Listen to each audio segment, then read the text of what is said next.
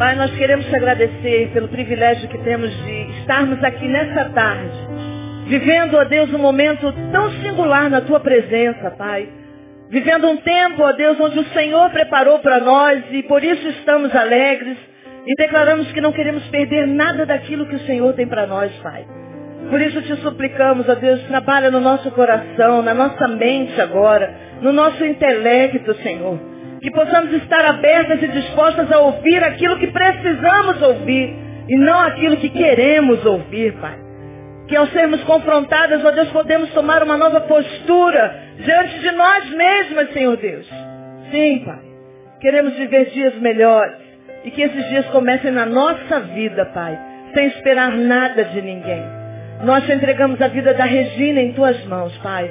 Toma tua filha em tuas mãos, encha a sua boca, o seu coração, a sua mente, esteja tudo isso agora nas tuas mãos, Pai. E que ela fale inspirada pelo teu Espírito, ó Deus. Assim como o Senhor já inspirou. Nós queremos te dizer que o nosso coração está aberto para ouvirmos aquilo que o Senhor tem para nós. Usa a tua filha e que essa tarde seja uma tarde extremamente especial, porque estamos na tua presença, como filhas, ó Deus querendo ouvir o Pai falando conosco. Eis-nos aqui. Faz conforme a tua vontade, Deus. Abençoa a tua filha e a cada um de nós. É o que nós te suplicamos em nome de Jesus, o nosso Senhor, que vive e reina para sempre. Amém e amém. Você pode dar um forte aplauso ao Senhor? Aleluia.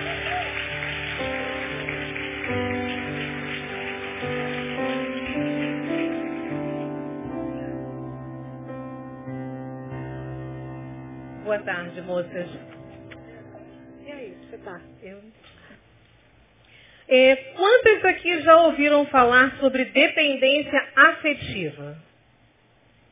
Bastante gente. Vocês pesquisaram essa semana ou vocês já conheciam? Já conheciam. Alguns conhecem como dependência afetiva, outros conhecem como dependência emocional e o mais popular, mulheres que amam demais. Mas a dependência afetiva não está apenas relacionada a mulheres. Existem homens que amam demais. Existem pais que amam demais. E existem filhos que amam demais. Nós decidimos esse ano trabalhar com dependências afetivas na terapia de grupo.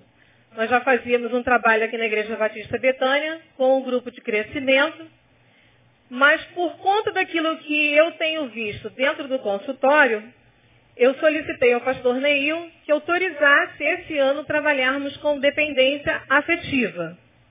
E para minha surpresa, assim que o Leandro colocou no site no mês de dezembro que teríamos esse trabalho a partir de abril, eu recebi 100 e-mails e esses e-mails tinham e-mails de homens, e-mails de mulheres e e-mails de filhos. Homens solicitando que as esposas fossem recebidas e filhos solicitando que as mães fossem recebidas no grupo. É claro que não temos como receber 100 pessoas de uma vez só para uma terapia de grupo. E aí, é claro, através de alguns questionários que elas responderam, nós acabamos separando alguns casos que eu considerei bem graves, bem sério, para a gente estar trabalhando até o mês de setembro é, num processo terapêutico. Como é que surge a, a curiosidade pela dependência afetiva na minha vida? Eu começo a receber muitos casos no consultório e até mesmo no hospital é, de pessoas que vinham me procurar se queixando de ansiedade. E depois de algumas sessões, eu percebi que não, não se caracterizava, não, não conseguia fechar critério diagnóstico para a ansiedade, mas ficava caracterizado a dependência afetiva. Eu tomei a decisão de ligar para um amigo que também é psicólogo e perguntei se isso também estava acontecendo com ele. E ele disse que sim. Então tomamos uma decisão, fazer uma pesquisa durante um ano, incluindo é, espaços que têm encontros de apoio para dependentes afetivas. E aí distribuímos alguns alunos de psicologia por esses centros de apoio para que elas pudessem estar uma vez por semana assistindo às reuniões para observar como é que essas reuniões se davam e o que, que acontecia nesses espaços. É claro que alguns espaços você percebe, porque assim, nesses espaços não tem psicólogo. Quem coordena a reunião também é uma mada, uma mulher que ama demais e que depois de ter passado por um processo de restauração, ela coordena o grupo. Mas o que, que observou-se em alguns lugares? Que essas mulheres acabavam se retroalimentando. Ou seja, elas iam para esse espaço apenas para se queixar da vida que elas estavam vivendo. Nós podemos até colocar em pauta aquilo que nos incomoda, mas a partir do momento em que eu coloco isso, qual é o passo seguinte? Não basta apenas falar do que incomoda. É preciso trabalhar o que incomoda e buscar uma, uma, uma direção, um, um, outro rumo, uma outra rota. Então, a partir daí, o que, que nós decidimos? Nos distribuir pela cidade do Rio de Janeiro, fazendo trabalho voluntário. Então, cada um está num lugar diferente. Como eu congrego na Igreja Batista Betânia e tenho a liberdade de fazer esses grupos, eu tomei a decisão de fazer aqui. E aí a Márcia me convida para estar falando com vocês nessa tarde sobre dependência afetiva. E aí eu começo com uma frase de um psicólogo espanhol que trabalha demais com dependência afetiva, e ele diz o seguinte: as grandes decisões sempre acarretam dor, desorganização e perturbação. A vida não vem em bandeja de prata. Foi o que a Andréia acabou de dizer para vocês. Existem situações que nos incomodam. Quando ela falava, eu lembrava de uma situação vivida em consultório, de uma paciente que esmurrava as paredes após descobrir que era uma dependente afetiva e não querer encarar o fato dessa dependência. É difícil demais constatar certas coisas na nossa vida. Mas é como diz o Walter, a vida, ela não vem numa bandeja de prata. Vamos lá, João. O que, que é dependência? O dicionário define dependência como estado ou qualidade de subordinação, sujeição, incapacidade de tomar decisões sozinha, o que leva a entregar as responsabilidades a um parceiro ou a outras pessoas. Pode passar. É, a experiência viciante significa para esse psicólogo americano é aquela que absorve a consciência da pessoa, reduz a capacidade de prestar a atenção a outros aspectos da vida e lidar com eles. Pode. Ah, nós temos esse ano, eh, a partir de agora, o DSM-5, que é o Código de Doenças Internacionais, traz a dependência afetiva como patologia. Não fazia parte, mas agora entrou no DSM-5 e lá consta como dependência emocional. E aí você tem os critérios de diagnóstico. Mas o DCM, ele caracteriza a dependência afetiva como a necessidade invasiva e excessiva de ser cuidado, que leva a um comportamento submisso e aderente e ao medo da separação. É, a gente vai observando no consultório o perfil dos homens que essas mulheres escolhem para se relacionar. Então, assim, nós começamos mostrando os conceitos do que é dependência, para que vocês possam entender o que, que a gente vai apresentar a partir de agora. Então, qual é o perfil do homem que essas mulheres escolhem para estarem viciadas a eles? Porque esses homens nada mais são para essas mulheres do que uma droga. A reação bioquímica é a mesma que a cocaína. Não há diferença. Existem mulheres que têm crise de abstinência. Eu já presenciei uma crise de abstinência no consultório. Então, qual é o perfil do homem procurado por essas mulheres? São homens frios, teimosos, egoístas, mal-humorados, melancólicos, selvagens, irresponsáveis, incapazes de assumir compromisso e infiéis. É, só, só um pouquinho, João, deixa eu dar um exemplo logo aqui. Eu gosto muito de trabalhar com exemplos. Então vamos pegar aqui um exemplo de um homem que é incapaz de assumir compromisso. Vocês imaginem alguém que eleja de alguma forma esse homem para se relacionar. E com esse homem ela construa o castelo dela. Então ela começa a idealizar a vida dela com esse homem, sonhar com esse homem que vai casar com ele, com ele vai ter filhos. Só que esse homem, como tem dificuldade de assumir compromissos, o que, que esse homem vai fazer? Vai enrolar essa mulher. Então os anos vão passando e ele não consegue agendar uma data para esse casamento. Mas como ela é dependente dele, ela vai justificar todas as desculpas que ele der.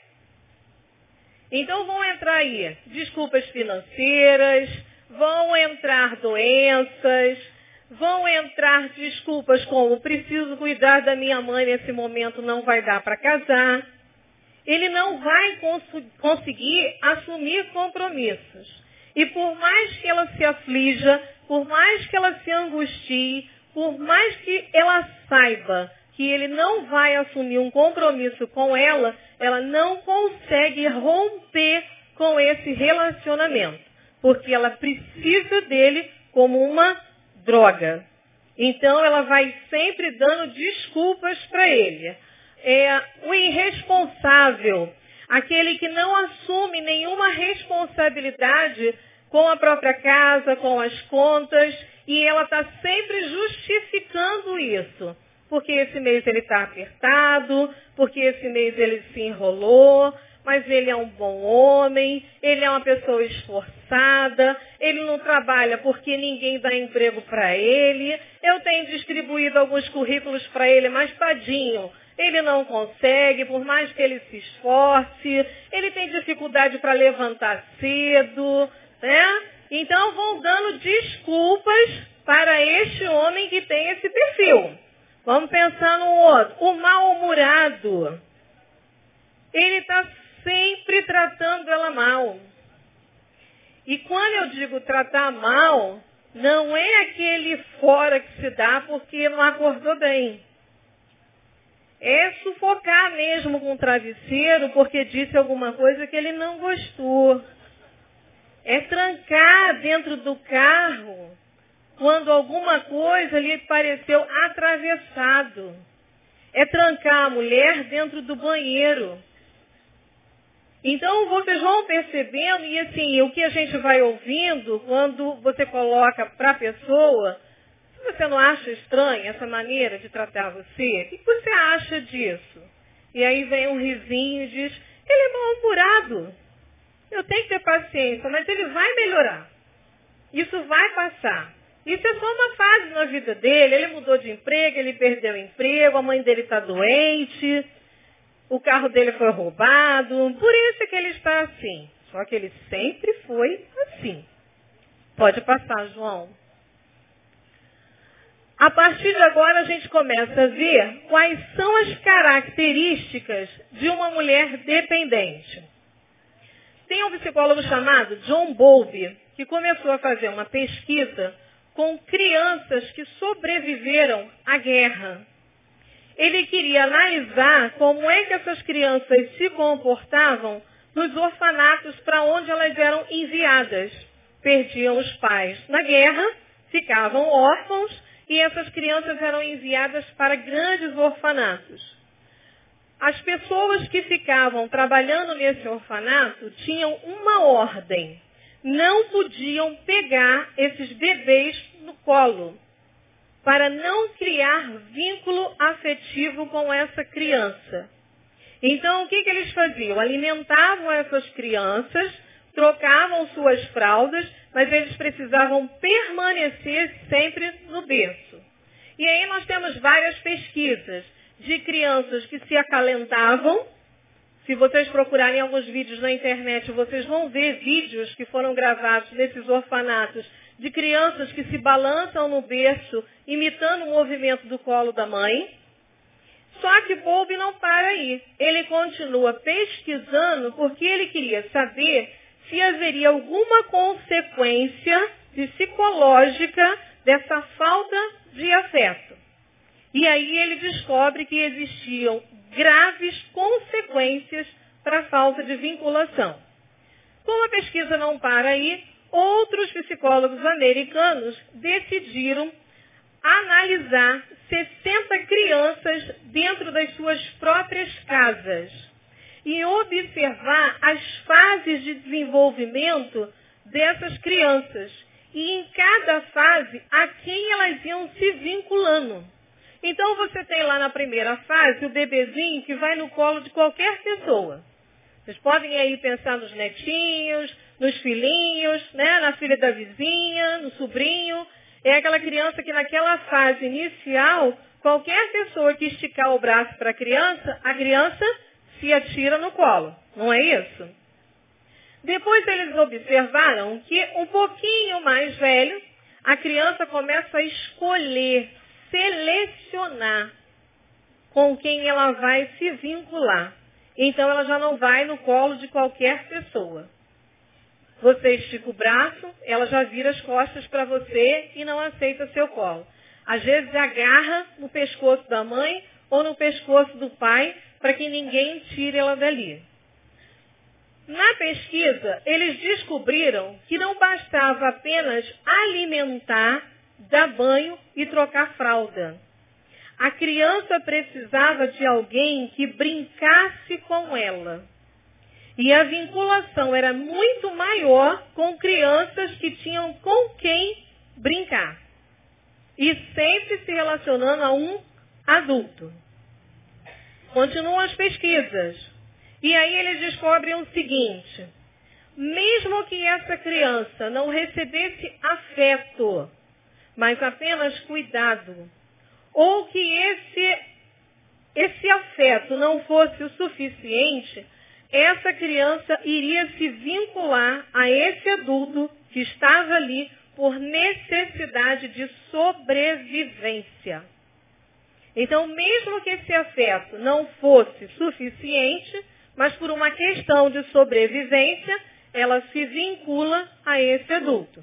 E aí nós vamos entender as situações de violência que a criança sofre e que muitas vezes ela não entrega esse adulto, porque ela entende aquela agressão como sinal de amor e de afeto. Porque ela só conhece aquilo. Então ela entende que é melhor estar, mesmo com um agressor, ou com alguém que não lhe dá aquilo que é necessário, do que se sentir desprotegida, abandonada. Porque para a criança ela vai dizer o seguinte, ele não me trata de forma adequada, mas pelo menos ele está aqui e eu não estou sozinha. Então, as mulheres dependentes afetivas, elas nascem dentro de sistemas familiares doentios, em que as necessidades emocionais não foram supridas. Percepções e sentimentos foram amplamente ignorados, negados, em vez de aceitos e validados. Como é que acontece isso? Vamos imaginar que papai e mamãe estão lá numa discussão. Aconteceu alguma coisa, eles perderam a paciência e começaram a discutir mesmo na frente desse filho ou dessa filha. A filha percebe que a mãe está chorando. E aí a filha vai e pergunta para a mãe, mãe, você está triste? Você está chorando? E a mãe diz, não, eu não estou triste. Mãe, eu acho que você está triste. Eu vi você brigando com o papai. Não, eu não estou triste. Eu não estava brigando com seu pai. E a criança insiste. Mãe, eu vi. E aí a mãe ameaça. Eu não estou triste, mas vou ficar se você insistir com esse assunto. O que, que acontece aí? a criança fica confusa com relação à sua percepção. Ela viu os pais brigando. Ela ouviu a briga. E ela vai ao encontro da mãe para entender por que, que eles estavam brigando. Mas se eles negam isso, a criança começa a ficar o quê? Confusa. Porque aquilo que eu achava ser, na verdade, não é. Então, vocês já começam a ver o primeiro perfil de uma mulher dependente. Ela sempre vem de um lar que tinha um sistema adoecido. E a percepção e os sentimentos dela começam a ficar muito confusos. E essa confusão começa na infância. Quando ela chora e a mãe manda engolir o choro. Está triste, precisa chorar. E choro é válvula de escape, é para proteção. Há tempo para chorar. Mas aí o que, que a mamãe diz? Engole o choro. Ou seja, eu não posso demonstrar minhas emoções. Eu preciso anular. Vamos lá, João? Tendem a satisfazer a necessidade de cuidados, tornando-se cuidadora, especialmente de homens que parecem, de algum modo, carentes. Lembra daquela lista que eu fiz dos homens? Mostrei para vocês? Se ela não recebeu cuidado lá na infância, ela vai buscar esse cuidado. Só que agora ela não vai buscar alguém que cuide dela. Ela vai tentar uma reparação dessa falta de cuidado, ela cuidando de alguém.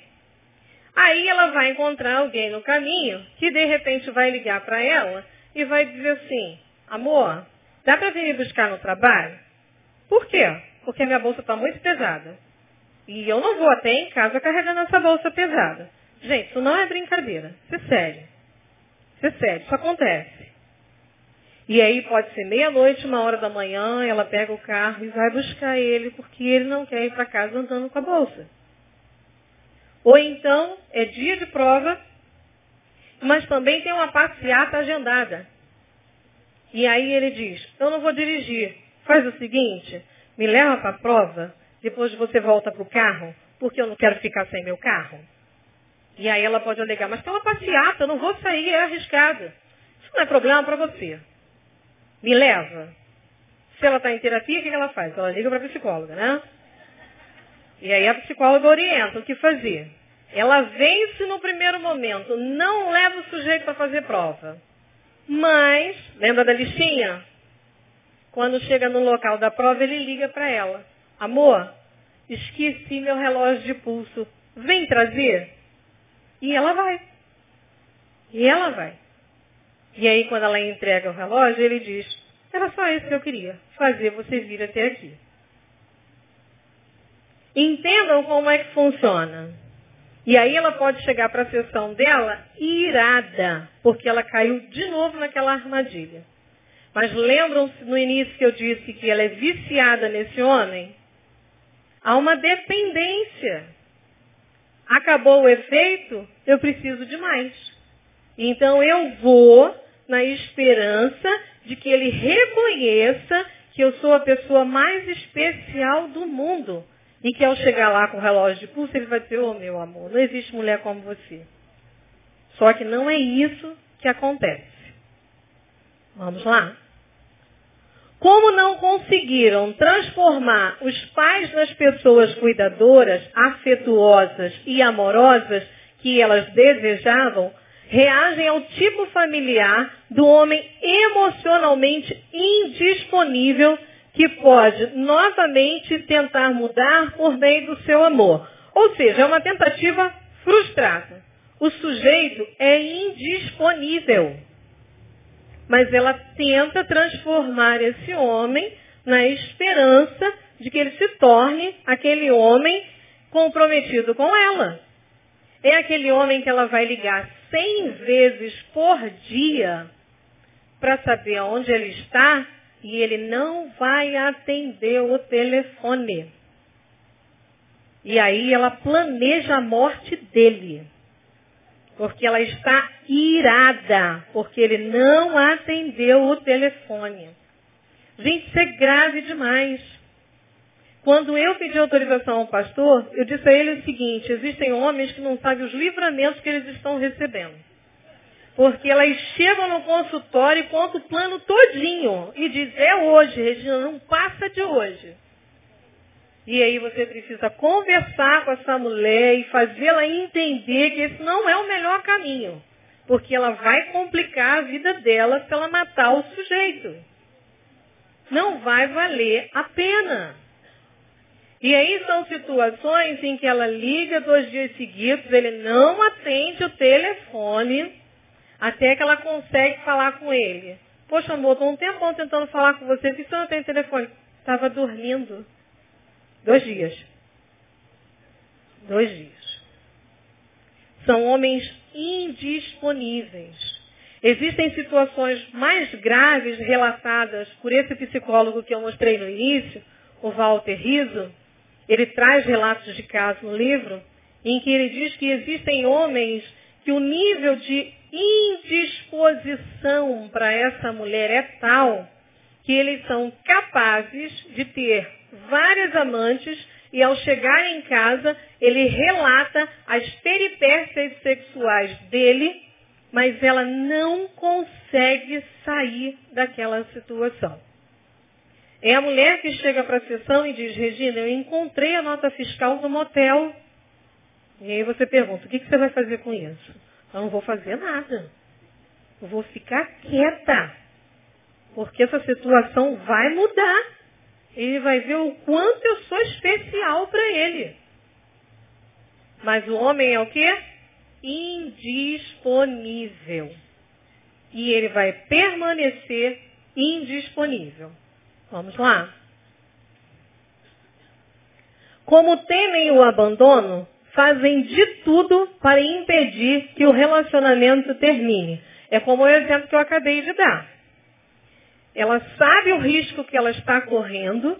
Às vezes nós atendemos na DIP, no Hospital Geral Pedro Ernesto, mulheres soro positivo, contaminadas pelos seus esposos, que elas sabiam que tinham aventuras amorosas, sabiam o risco que estavam correndo, mas colocava, como eu costumo dizer para quem participa do grupo, sabe muito bem que eu vivo falando isso.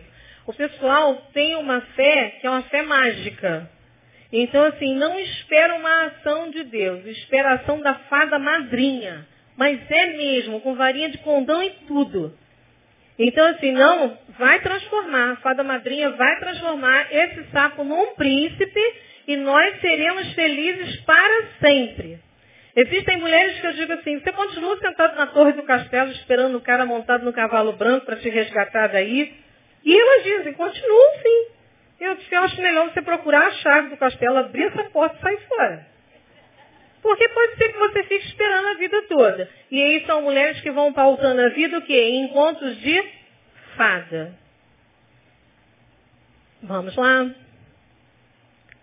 Quase nada é incômodo demais, toma tempo demais ou é caro demais se for para ajudar o homem com quem elas estão envolvidas. Amor, vou fazer faculdade. Ah, faz não, bem, deixa eu ir na frente. Sabe por quê? Porque se eu for na tua frente, eu vou conseguir um bom emprego e aí a nossa condição financeira vai melhorar muito. Amor, eu estou precisando de um carro porque está ficando complicado esse negócio de vai para lá, vem para cá. Não, não faz isso não. Vamos fazer o seguinte, compra o meu primeiro, porque você sabe, eu trabalho muito, preciso do carro. E aí depois você vê o seu. Sabe o resultado final disso? Ele arruma as malinhas e vai embora com outra. E aí ela fica desesperada, porque ela não fez a faculdade, ela não comprou o carro e todo o dinheiro dela desapareceu da conta porque ele levou.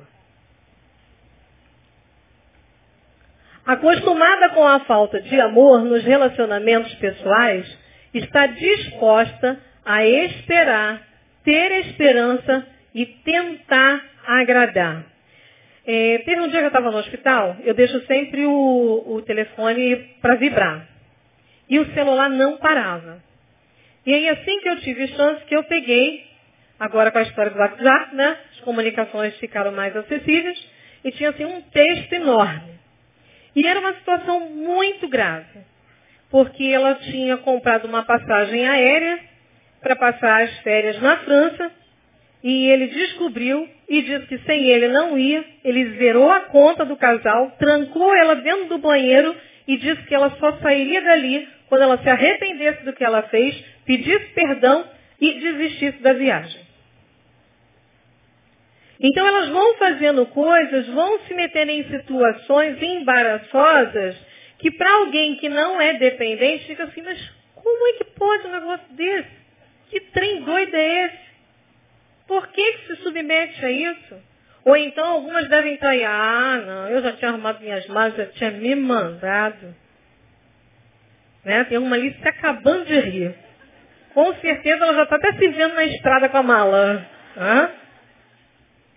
Sim, mas nós estamos falando de dependência afetiva. Não existe forças nessa mulher para se levantar, né? Ou então como houve uma situação que ela disse que foi lá, chamou o líder espiritual, o líder espiritual veio e ela disse que ia se separar, e aí, depois de uma conversa, decidiu ficar, mas aí ela fez o líder espiritual se comprometer. O senhor vai me prometer que se ele fizer de novo, o senhor autoriza o meu divórcio. E eu disse, tomara que dê tempo de você se divorciar. Porque do jeito que a coisa está caminhando, eu estou achando que seu líder espiritual vai fazer o seu sepultamento. Porque começa sufocando com o travesseiro, trancando no banheiro, e depois faz o quê? Mata. E aí só resta o líder espiritual ir lá sepultar. E eu fiquei assim, coitado do líder espiritual, se meter nessa encrenca, né? Porque nessas horas o que, que você faz? Você tem que ter um jogo de cintura muito grande. E eu cheguei a atendê-lo. Ele chegou a estar comigo. E extremamente debochado. Sarcástico. Mas ela o tempo todo dizia, mas ele é o amor da minha vida. Eu amo esse homem, não consigo viver sem ele. E você precisa ir trabalhando que amor é esse? Amor ou dependência? Vamos lá.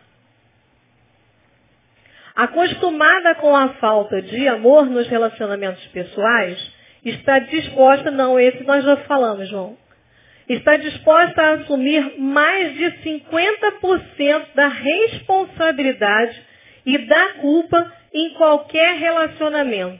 Tudo que dá errado, a culpa é dela. Deu errado? A culpa é tua.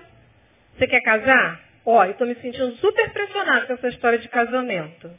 Tem mais uma coisa, eu acho que a gente não tem condições financeiras agora para assumir essa responsabilidade. Mas você quer, né? Então, nós vamos fazer a sua vontade. Já levantou a plaquinha, né?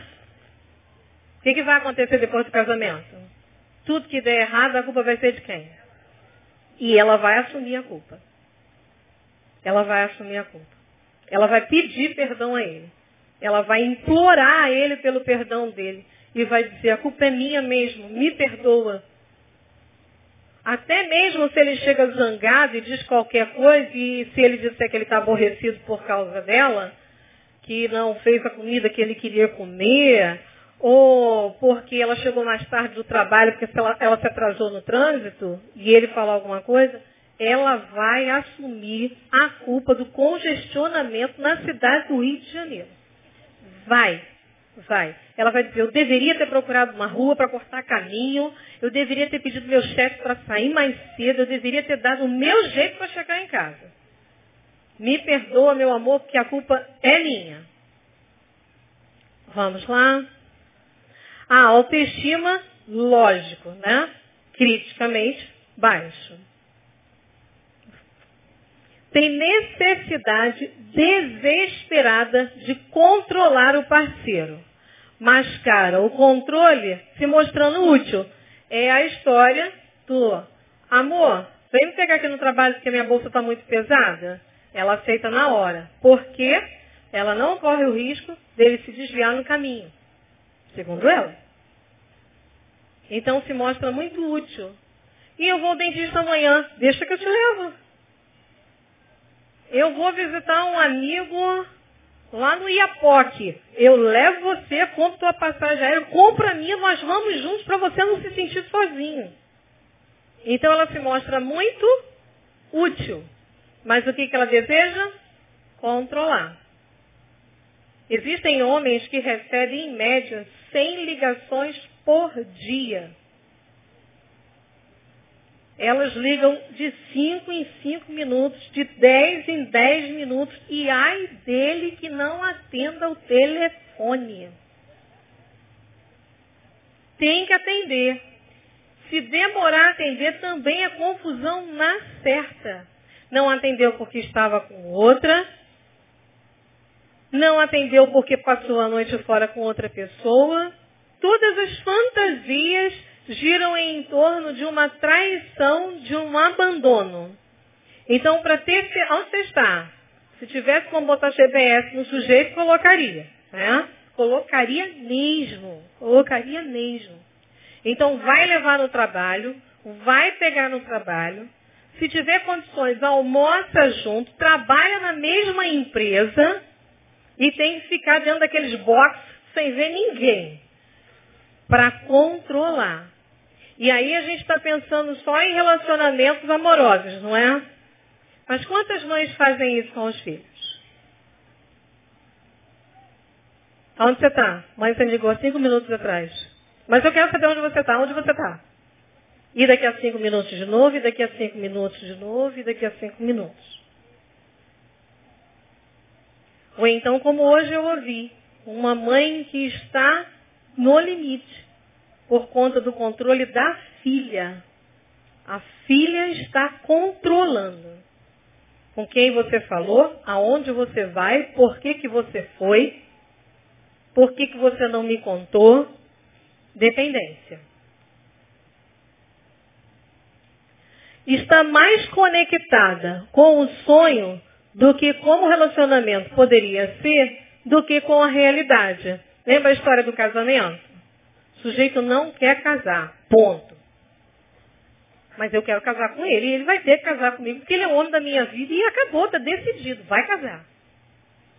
E aí, oi? Alguém disse, pensou alto aí? Hã? Saiu alguma coisa aí. E aí o que, que acontece? Ela começa a fantasiar que o dia que eles casarem, nossa, seremos felizes para sempre. Eu gosto muito de uma foto que tem na internet que mostra a Branca de Neve cheia de filhos. Já viram? E o príncipe sentado vendo corrida. Tá nem aí para ela. Um amigo me mandou isso e disse assim, olha aí os felizes para sempre. Mas na fantasia da dependente afetiva, será feliz para sempre do lado daquele homem que ela elegeu. Mas qual é a realidade? A realidade é que ela já achou a nota fiscal do motel, ele desaparece de vez em quando, ele não atende o telefone dois dias porque ele estava dormindo. E assim vai. Mas na cabeça dela, como ela é aquela mulher que pode transformá-lo, o que, que ela faz? Casa com ele. Ora, afinal de contas, depois que a gente casar, a gente muda tudo, né? A mulher com o seu jeitinho vai fazer com que esse sapo vire um príncipe. Não é assim? Eu uma vez eu procurei, eu provoquei as mulheres do, do, do grupo de crescimento, porque elas começaram a dizer que o príncipe encantado que elas achavam o máximo era o da Branca de Neve. E eu disse assim, onde é que vocês estão com a cabeça? O cara é necrófilo, gosta de beijar cadáver. Olha o que vocês elegem para amar. Já pensaram nisso? O cara é necrófilo. Está no código de doenças. Existem pessoas que gostam de beijar cadáver. E aí o conto de fada mostra como algo muito romântico o cara beijando um cadáver. Oh, que lindo! E aí, pautada nesses contos de fadas, elas vão elegendo esses homens adoecidos para se relacionar e querem que dê certo. E aí falam muito para mim de um Deus que eu não conheço, que está mais parecendo fada madrinha, que vai aparecer e vai transformar. Mas a realidade não é pautada em contos de fada. E nós temos liberdade para fazermos as nossas escolhas. É como o cara lá disse para a menina, você quer casar mesmo? Ó, te avisando, hein? Não dá não. Vai mesmo? Já está avisando, né? Já levantou todas as placas para ela. Só ela que não consegue ler as placas. Mas as placas estão lá. Vamos. São viciadas em homens em dor emocional. São aquelas mulheres que estão se relacionando com o homem, dá tudo errado. Tudo errado. O cara é agressivo, o cara é um fanfarrão, é um aproveitador, como dizia uma psicóloga, é um deitão. Ele é tudo. Aí, finalmente, ele vai embora. Ele sai da história dela. O que, ela faz na semana seguinte? Arranja outro. E aí, como é que é o outro? Eu vi por aqui, ó. Igualzinho. Parece que foi feito numa fábrica, ela foi da mesma fábrica, que eu quero o mesmo modelo. E aí leva para casa o mesmo modelo. Igualzinho. Aí como é que elas chegam no consultório? Eu não sei o que acontece, que dá tudo errado. Acontece sempre a mesma coisa. Qual é o problema? Por que, que esses homens fazem isso comigo? A resposta para a gente aqui que está analisando é clara, não é? É muito clara. Mas a dependência afetiva não consegue perceber as coisas com essa clareza ela realmente não compreende o que, está acontecendo. Então ela vai de parceiro em parceiro, repetindo o erro. Por quê? Porque ela tem uma dependência, ela tem uma carência, ela tem uma necessidade, ela tem a fantasia com ela de que ela pode ter um homem com ela que será o pai ou a mãe que ela vai restaurar aquela história lá da infância dela. Então, se aquele foi embora, eu preciso achar um igualzinho, porque eu preciso consertar essa história da minha infância. Não interessa se esse negócio vai doer, se vai machucar. E dói mesmo, gente. Você sente na atmosfera a dor daquela pessoa. Quantas vezes dentro do ambulatório do Pedro Ernesto é uma sala muito pequenininha. E aí fica a psicóloga, o psiquiatra, o estudante de medicina, o médico, o paciente e às vezes o acompanhante. Mas é um espaço pequenininho. E a gente sente no ar, sente no ar a dor. Quando termina o atendimento, que a sala fica sem o paciente, o paciente se retira, a equipe olha para mim e diz, você tem um tempo para gente? Porque que peso. Eu estou sentindo a dor dessa mulher. E não é empatia, não. Não é empatia. A atmosfera fica realmente tomada pela dor daquela pessoa. E aí, como eu tenho três minutos para fazer o atendimento, a médica diz, e aí, ó, medidas terapêuticas para esse caso? Reagindo, porque até a gente achar o fio desse novelo, a gente vai encaminhar. Mas primeiro a gente tem que estancar essa dor. Vamos trabalhar em cima dessa dor. Mas não é algo que ela tenha consciência e saia dali para. Não, eu vou escolher alguém que me faz sofrer. Não é assim que funciona. E abrindo aqui um parênteses, que eu lembrei, eu posto muito na fanpage do grupo de crescimento, músicas. Essa semana alguém me procurou e disse assim, você estragou tudo. As músicas que eu adorava cantar, agora eu não consigo mais cantar e a culpa é sua. Eu disse, que ótimo. Por quê? Existe um site americano e eles colocam lá músicas que são feitas para reforço de comportamento de dependente afetiva. Então você vai cantarolando, e aí a neurociência diz que o que, que a gente fica cantarolando? O refrão. Porque ele entra numa região do cérebro para você se livrar dessa música é só se você tirar essa parte do cérebro. que a musiquinha não vai sair de lá nunca mais. A música, a partir do momento em que ela entra no nosso cérebro, ela não sai mais. E aí elas vão cantando as músicas, né? Vão cantando as musiquinhas, que é simplesmente um reforço de comportamento. As lojas de magazine a gente percebe isso, né? Além daquelas musiquinhas que faziam as mulheres comprarem desesperadamente, tem uma musiquinha que você vai observando as mulheres, lá vão elas cantarolando a música, chega a fechar os olhinhos. E eu disse, gente, não tem noção do que está cantando. Acho o máximo. Mas aquilo é o quê? Para reforçar comportamento. Vamos lá? São predispostas emocionalmente e bioquimicamente a se tornarem viciadas em drogas, álcool e ou certos alimentos, particularmente doces. Por que o doce? Porque o açúcar tem o mesmo efeito que a cocaína. Mesmo efeito. Então, para anestesiar a falta, a ausência, o que, que elas fazem? Doce para dentro. Quem come doce aqui sabe disso. Ó, o pessoal aqui já desesperado, né? Regina estragou tudo. Quem come doce sabe disso. A sensação de prazer, de êxtase, né? Depois daquela barrinha de chocolate. Não é? Essa semana eu levei para as meninas um saquinho cheio de barrinha de chocolate de café. E fiquei observando elas. Espalhei o chocolate em cima da mesa e fiquei esperando para ver o que, que ia acontecer. Cada uma pegou e chegava a fechar os olhos para saborear o chocolate. Quando eu saí para o almoço, eu deixei todo mundo tenso. Quando eu voltei, eu voltei com chocolate, porque eu precisava de sossego para trabalhar. E aí botei chocolate cima da mesa, elas comeram chocolate e passaram o resto da tarde felizes. Sorrindo, passavam por mim um sorriso largão e ninguém me pediu mais nada o resto da tarde.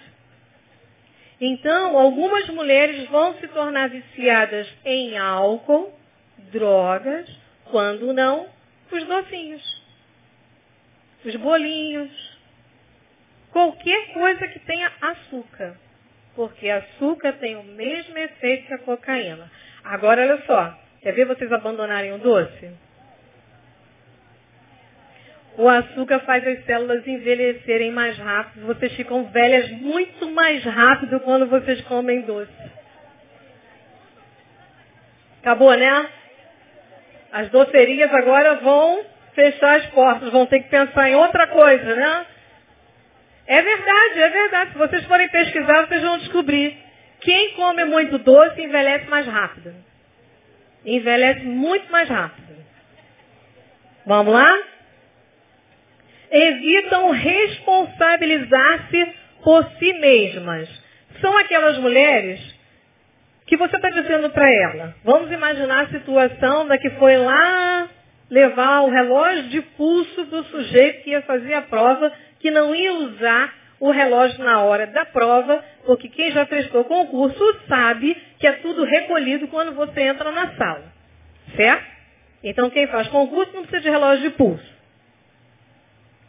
ela vai até lá. Assume o risco de se meter em alguma situação embaraçosa porque havia o quê? Uma manifestação na cidade do Rio de Janeiro. Ela não consegue assumir uma responsabilidade com o próprio cuidado. Não consegue se amar.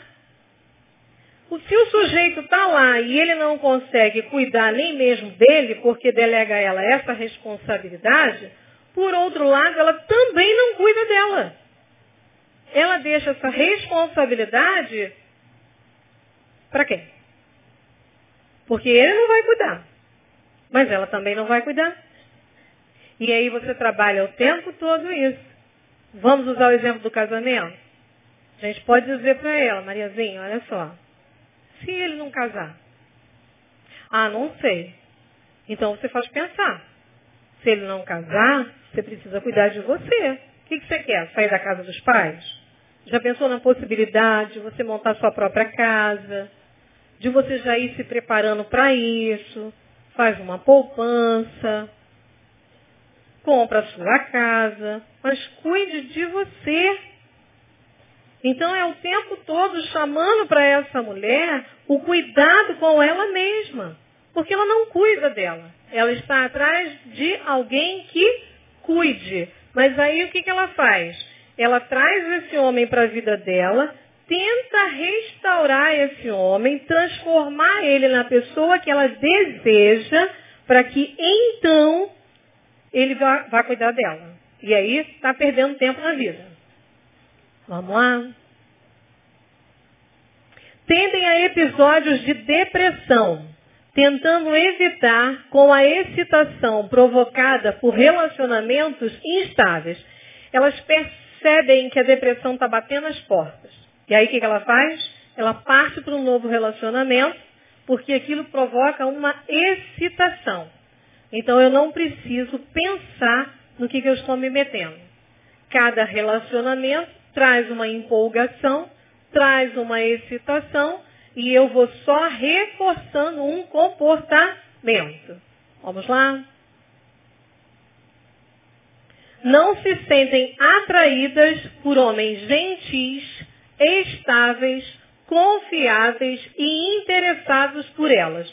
Esses homens são uns chatos. Elas dizem, ah, muito chato, cara sem graça, sem sal, sem tempero, fica cuidando de mim o tempo todo, fica preocupado comigo, coisa enjoada. Um tédio só. Não querem se relacionar com esse tipo de homem. Por quê? Porque é interessante para ela é aquele complicado, porque ela vai consertar ele. Para que ela vai querer alguém que já chega prontinho? Como é que ela vai trabalhar questões lá da infância naquele que já chega pronto? Não tem graça esse negócio. Não quero esse sujeito para mim. Vamos. A recuperação. É, muitas mulheres, a primeira coisa que eu digo quando elas chegam no consultório é, você precisa reconhecer que você é uma dependente. Não temos como trabalhar juntas se você não reconhece a dependência. Agora, na, no período de entrevista do grupo, todas que chegavam para a entrevista, eu perguntava, por que, que você quer participar desse grupo terapêutico? Se ela dissesse, sabe porque eu acho legal, é, porque eu estava curiosa para te conhecer, teve isso. Teve isso, gente que foi lá só. Não, só vim aqui só mesmo para saber quem você era. Tchau. E foi embora. Tem essas coisas. Mas é necessário, é necessário que a mulher dependente, ela reconheça o estado dela. Senão, o que, que nós vamos fazer? Ela pode até chegar lá achando que ela está com depressão, que ela é uma pessoa ansiosa, que ela não está conseguindo lidar com essa ansiedade. Num primeiro momento, a gente cuida da ansiedade, sim, trabalha a questão da ansiedade, encaminha para nutricionista, para orientar com relação a alimentos que vão diminuir essa ansiedade, recomenda exercício físico, fazemos tudo isso. Mas depois dessa etapa, precisamos entrar no assunto principal, a dependência.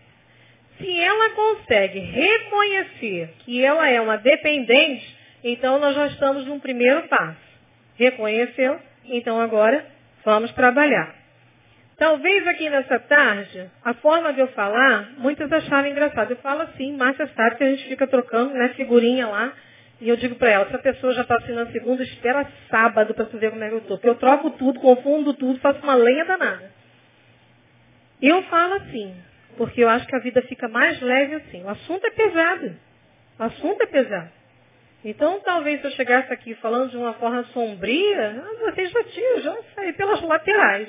Quero lá saber desse papo de dependência, nada. Mas é um assunto muito sério. É um assunto muito delicado. E talvez hoje algumas mulheres tenham se identificado. Caramba, eu sou dependente. E nunca tinha percebido isso. Eu não entendi até hoje, até esse momento, que essa relação que eu tenho com esse sujeito é patológica. É um amor adoecido. Eu comecei a namorar com esse cara semana passada, no mês passado, no ano passado. E esse cara não me trata com respeito. Esse cara é abusivo. Esse cara não me honra. Esse cara vem contar para mim as peripécias sexuais dele. Eu aceito, eu perdoo.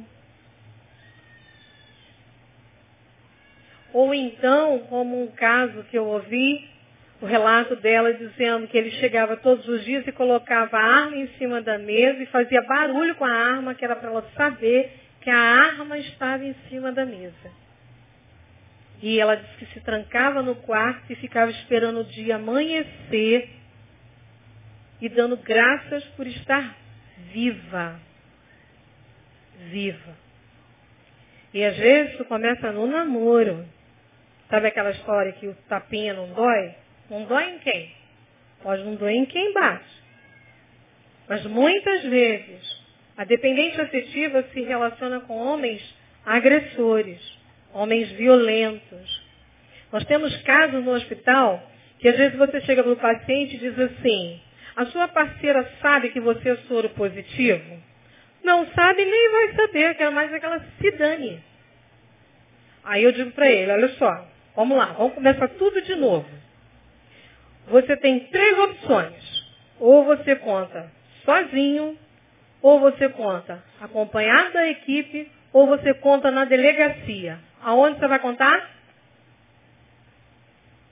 Mas elas vão se relacionando com esses homens, sabendo que vivem uma vida promíscua.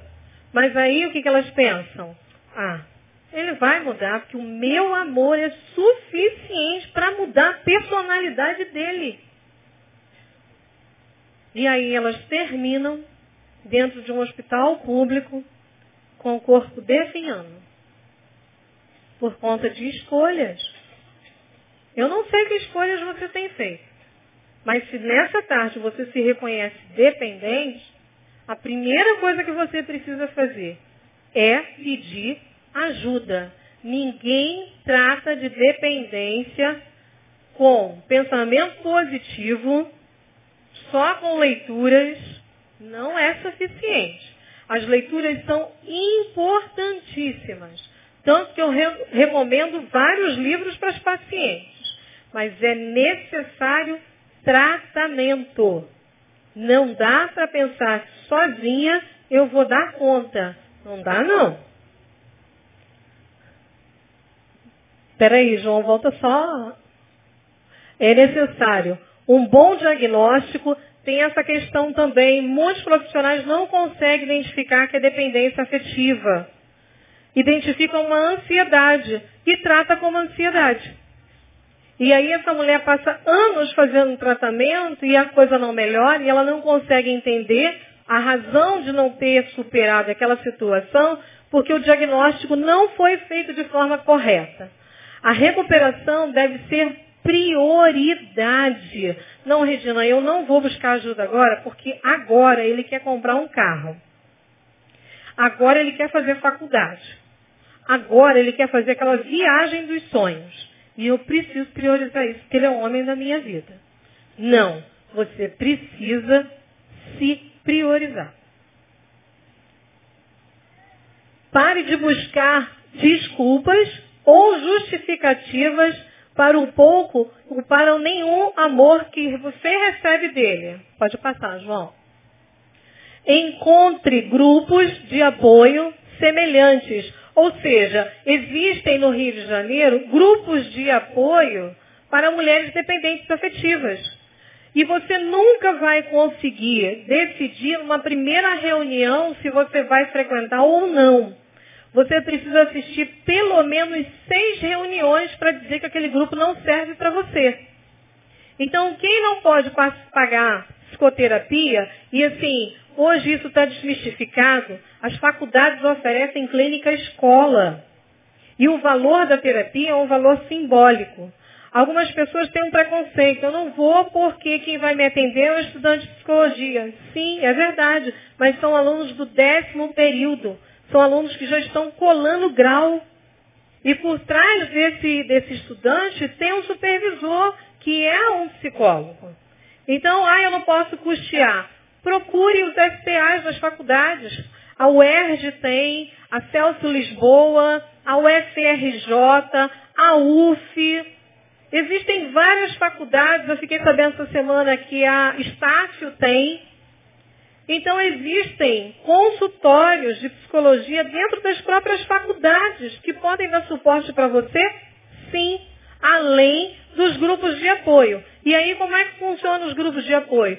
São reuniões, quando eu digo de semelhantes, é que você precisa procurar um grupo que vai tratar dependência afetiva. Então, todas ali são dependentes afetivas. Ninguém vai estranhar o seu relato.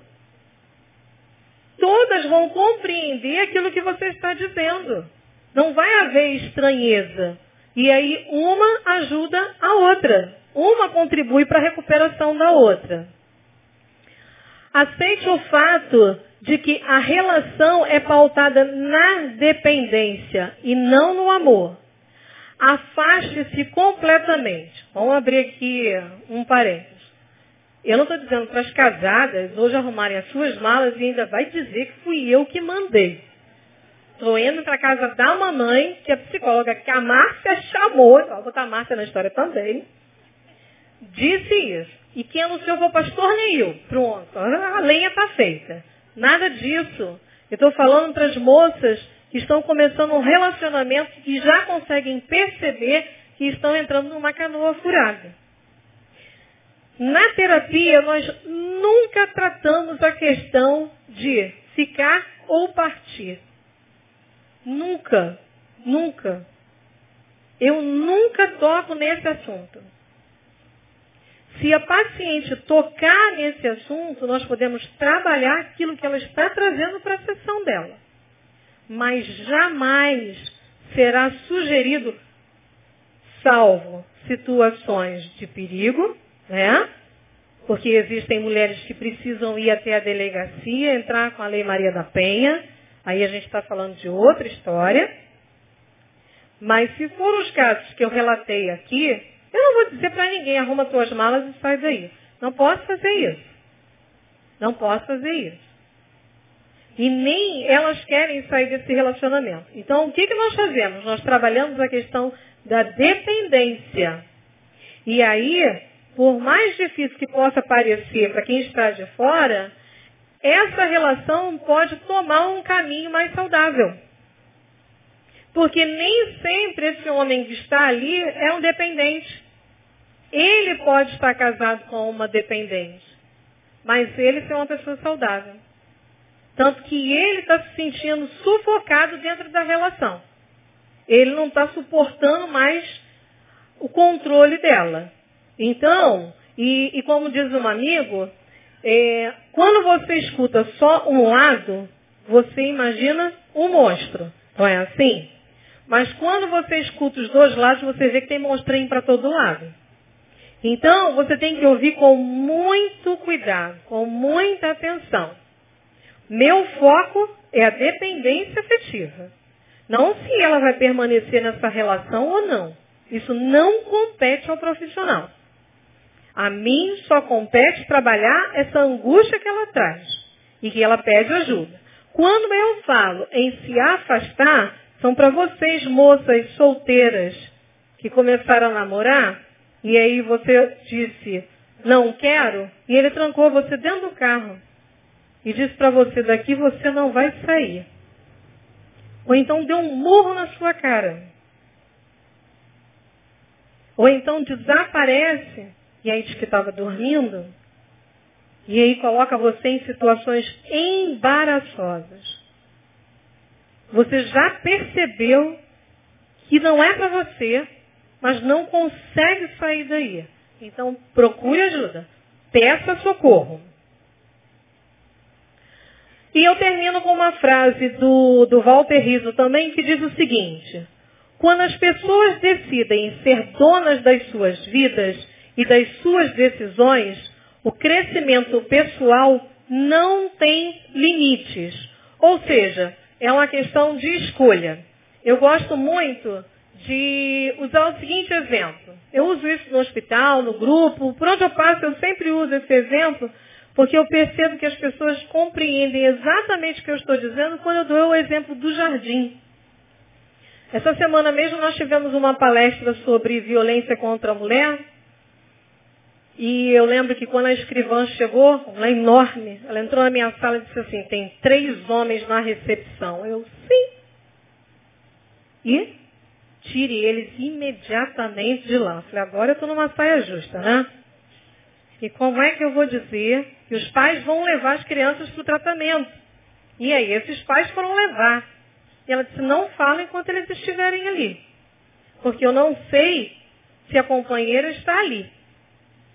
E se ele for um homem violento, ela não vai poder fazer uma pergunta. Então, retire ele de lá. E aí ela deu a palestra e no final eu disse o seguinte para aquelas mulheres que estavam sentadas lá, e muita gente aqui já deve ter ouvido eu falar isso, porque participou do grupo de crescimento. Você tem o seu jardim, mas a tua preocupação está sempre voltada para o jardim do outro. Você rega a grama do outro. Vocês ornamenta a, a, o jardim, compra flores, escolhe, gasta um tempão escolhendo as flores que vai compor o jardim. Bota cerquinha, uma preocupação danada com o jardim do outro.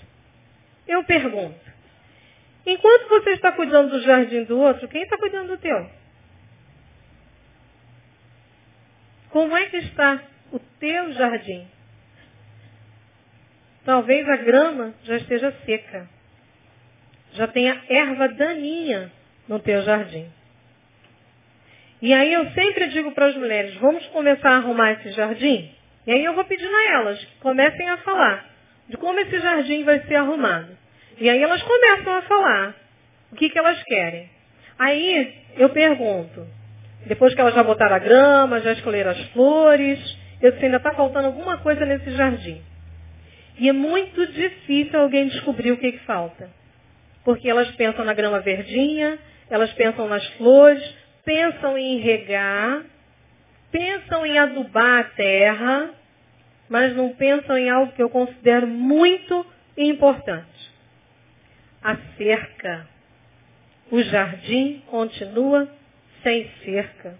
Entra quem quiser. E aí entram, roubam a flor, pisam nela. Tem um poema de Mayakovsky que diz que no final de tudo, porque no primeiro dia, quando entraram no jardim, não disse absolutamente nada, simplesmente, ao final de uma semana, entraram na casa e mataram todos. Muitas mulheres tem a sua subjetividade, subjetividade roubada, saqueada, porque não consegue colocar uma cerca nesse jardim. Quando eu digo que está faltando a cerca, e eu pergunto, como é que vocês vão construir essa cerca? Como é que vai ser a cerca? Aí umas começam.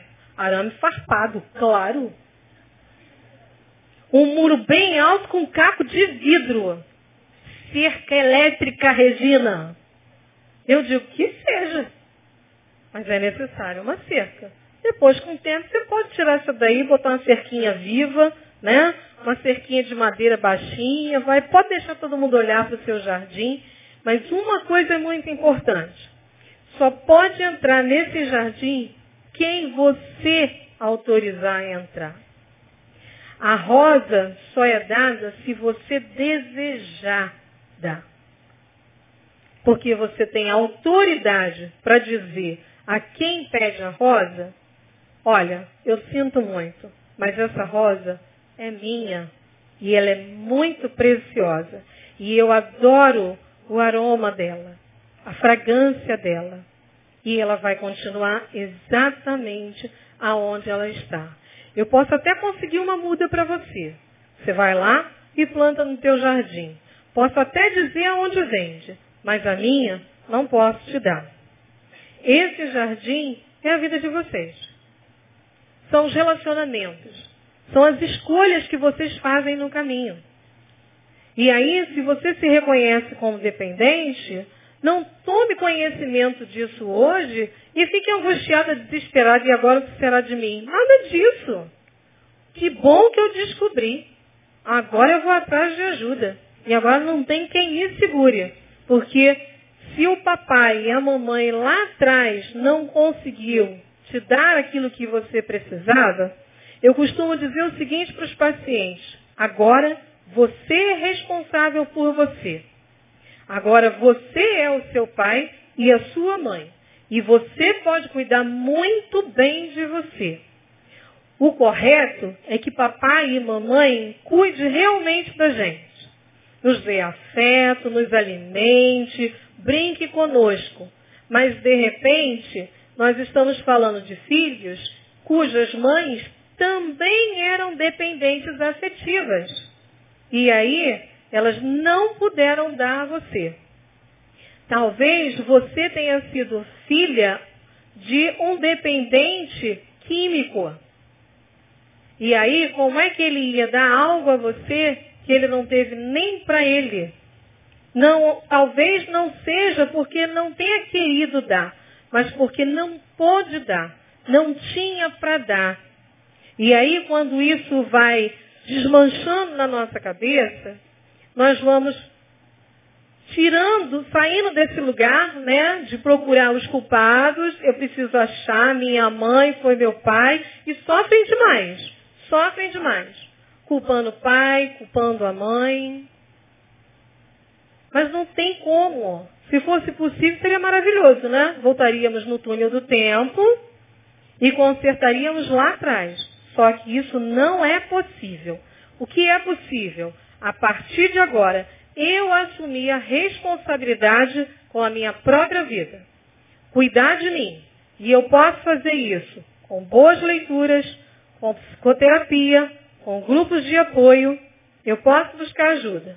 E aí sim, eu estando restaurada, eu estando bem, aí sabe aquele homem gentil, educado? Ele não vai ser mais um chato. Eu vou perceber que é um homem adequado, por quê? Porque me trata com respeito, com dignidade. E eu aprendi isso com quem? Comigo mesma. Me respeitando, me amando. Então não vai ser qualquer um que vai entrar no meu jardim.